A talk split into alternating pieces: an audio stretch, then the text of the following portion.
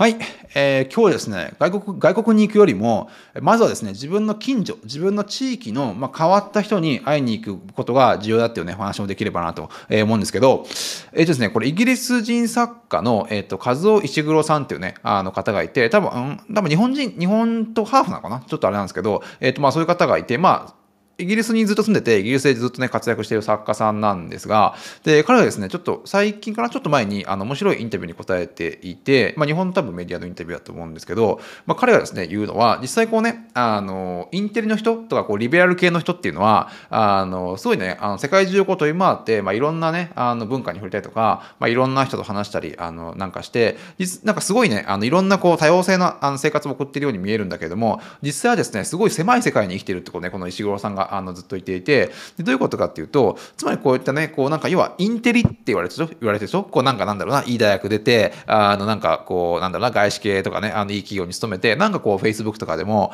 あの結構外国とか行ってねこういろいろ行ってる人たちっていうのはなんかこうねパリとかロサンゼルスとか、まあ、ドバイとか、まあ、そういったところにすごい行っているいて、まあ、いかにもですねこう多様な価値観をに接しているようには見えるんだけれども結局どこに行ってもですね、まあ、自分と同じような考えを持った人としかあの会話をしていないと。ってことを言っていて、そこをですね、まあ、あの、石黒さんがそうあのインタビューに答えてて、で、ある、こういう、こういうことを言ってるんですね。で、私はですね、最近、えー、これは石黒さんの言葉ですね。私は最近、妻とよく、地域を超える横の旅行ではなく、同じところに住んでいる人がどういう人かっていうことをもっとね、あの知る、まあ、縦の旅行旅行をあの私たちが必要なんじゃないかということで、よくね、妻と話し合ってると。で、自分の近くに住んでいる、まあ、人でさえ、まあ、私たちとね、全く違う世界に住んでいることがあり、えー、そういった人たちをね、知る知るべきなんだってことをね、あの、おっしゃってるんですね。で、これもまあね、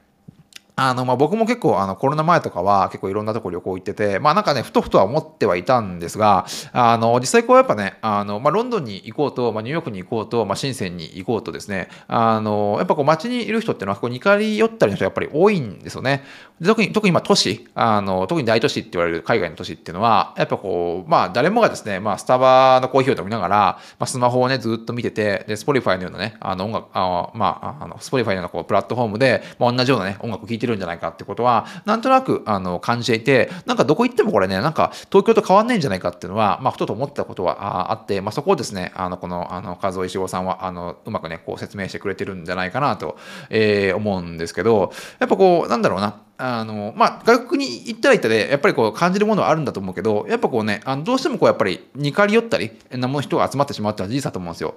でもしですね、まあ、本当にまあ多様性な価値観っていうのに触れたいんであれば、まあ、まあ、もちろん海外にね、まあ、いろんなもっと僻地に行けばもっと面白い人はいるのかもしれないけど、まあ、わざわざですね、まあ、特に今みたいな状況だとわざわざ何時間もあ飛行機に乗って、まあ、外国に行かなくてもですねあの同じ地域とか同じ地域の、まあ、異なった価値観を持った人っていうのは、まあ、いっぱいいるんで、まあ、その人にまずねあの話を聞くあの会いに行くってことがあの重要なんじゃないかなと思うんですね。で、これはちょっとまあ、あの、まあ、アメリカだけ、アメリカとかイギリスとかの話だけじゃないと思うんですけど、やっぱこう、あの、そういったね、インテリの人たちがこう見逃していたポイント、あ例えばこうトランプが当選してしまったとか、あの、こうブレグジットが起きて、あの、なんだろうな、こうインテリ層の人たちがこう予想もしていなかったことがね、あの、起きてしまったっていうのは、やっぱこう、そういった人たちは、こうやっぱ、そういうインテリ層だけで固まってしまって、実際こうなんかね、あの、隣に住んでる、隣に、近所に住んでる人とか、同じ職場に住んでる人を、なんかね、あの、自分とは全く違う価値観の人っていうのをあえて無視してしまったから、なんかこうね、こう政治の局面とか、こうブレグジットとか、あの、なんだろうな、トランプ当選とか、そういったものが見えにくくなってしまった、いたんじゃないかなと、えー、思うんですよね。で、実際やっぱこう、あの、まあ、僕も最近こう、できるだけ地域を回るようにあのしていて、あの、いろんなね、あの、入ったことない飲食店とか、あの、入るようにしてるんですけど、やっぱ結構変わっ、なんか全然自分と考え方が違う人って、あの、やっぱ近所にも結構いて、まあ、そういった人に話を聞くと、なんか実際なんか海外とか、と行った時と同じぐらいのこうなんかねいろんなこう価値観に触れることができてすごい面白いんですよね。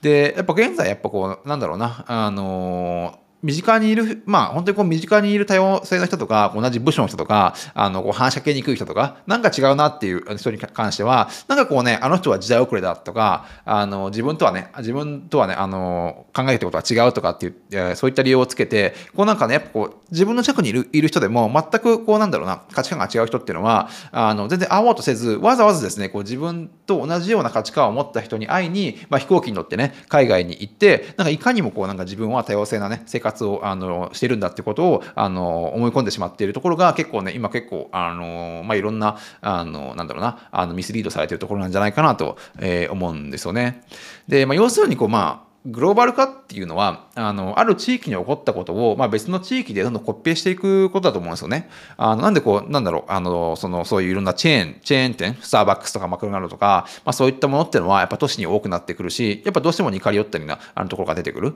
えー、で、いつかはね、やっぱこう、本当に、あの、同じような街にでもなってしまう。ロンドンも東京も、えー、まあパリもニューヨークも、っていうところなんじゃないかなと思うんですよ。で、結構まあ東京も今こう、なんだろうな、駅とかパッて降りても結構同じような、あの、街並みになってしまっているのが多いんじゃないかと思うんですよね。なんでそれがまあ、なんだろうな、あの、一つのこう標準化といえばそれか、それまでなのかもしれないんだけれども、やっぱこう、今こう、世の中にこうな、あいろいろ広がっている多様性とかっていう価値観っていうところとは全然真逆のあの今ね動きを見せてるんじゃないかなと思うんですよね。で、まあ、今そういった、まあ、特にアメリカとかではどんどんこうね世代間の分断っていうのがどんどんね進んでしまっていてあの特にこうね孫の世代と、まあ、その親親例えばこうおじいちゃんと孫っていうのはもうなんか価値観がずれすぎてしまって、まあ、やっぱこう特に孫とね、おじいちゃんっていうのはもう政治の話ができないぐらいまで、どんどんね、あの価値観が広がりすぎてしまっていると。で、まあ、それは、あの、いろいろこれメディアとかね、あの、こうなんか情報の取り方が違うから、まあ仕方ないところももちろんあるんですけども、やっぱそういったところをずっと、じゃあ、あの、じゃあ、僕はね、あの、孫とは話が合わないから話さないとか、おじいちゃんとね、なんか言うとすぐこう、なんか政治の話でこう全然反対されるとか、まあそういったことをどんどんね、あの、こう拒否し続けていると、どんどんどんどんね、やっぱね、こう、あの、価値観、価値観のズレが広がってしまっている、えー、んじゃないかなと思うんですよ。そこを、やっぱね、こう、どうだろうなそういうそういう人に会いに行って少しでもこう理解しようとする、えー、まあ理解しなくてもいいんだけどやっぱあーって話すだけでも全然違うと思うし、まあ、そこがやっぱ本当ねこう多様性っていう部分なんじゃないかなと、え、思うんですよね。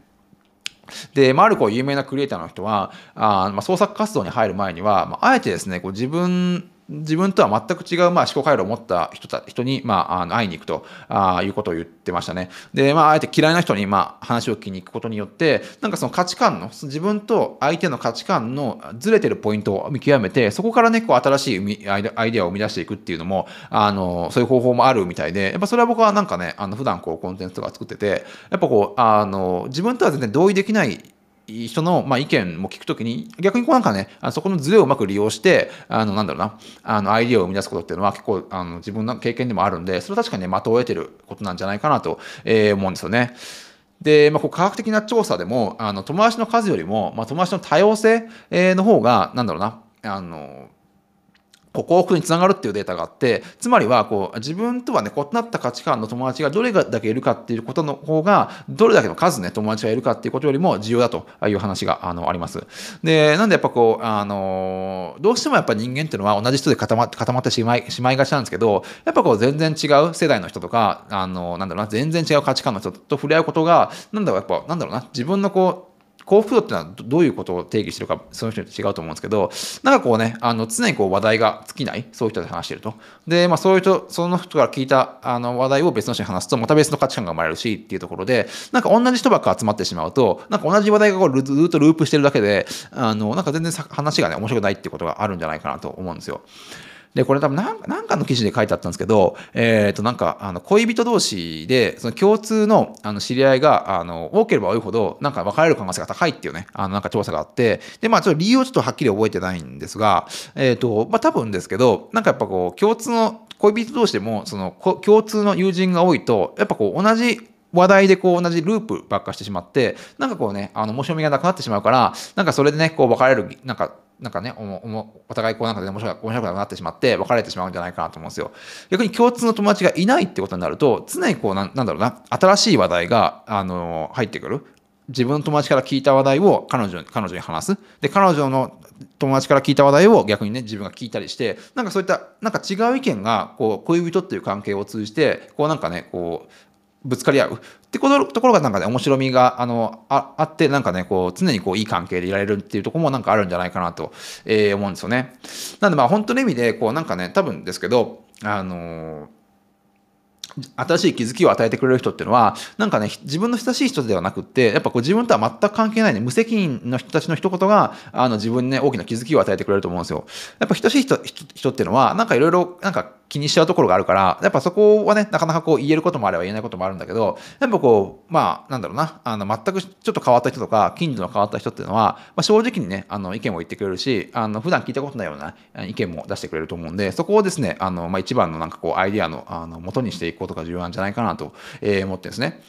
で、まあ、こうビジネスとかこういろんな活動をしてて、やっぱ一番嬉しいのは、あのまあ、それがですね、収益化されるかとか、まあ、そういうのももちろん嬉しいんですけど、まあ、そういったことよりも、なんか最初ですね、こう反対していた、自分の意見に反対していていた人が、まあ、徐々にですね、こう味方になってくれることが、なんかすごい嬉しいことなことだと僕は思ってるんですよね。なんでこう、なんだろうな、最初のお前のなんかその、なんかね、あのビジネスがいや全くうまくいかねえよとかって言われてたのに、なんか徐々にやっていって、ちょっとだけね、軌道に乗り出すと、なんかね、あの、徐々にこう味方するようになってくれるっていう。なんでそういう人たちと、こう、やっぱ、ただあの人はね、意見が合わないっていう形で、なんかね、話さない、話さないとか合わないようにするんじゃなくて、やっぱちょっとね、こう、ちょっとずつこう接点を持っていくことが、なんか自分の幸せにもね、つながっていくんじゃないかなと、思いますね。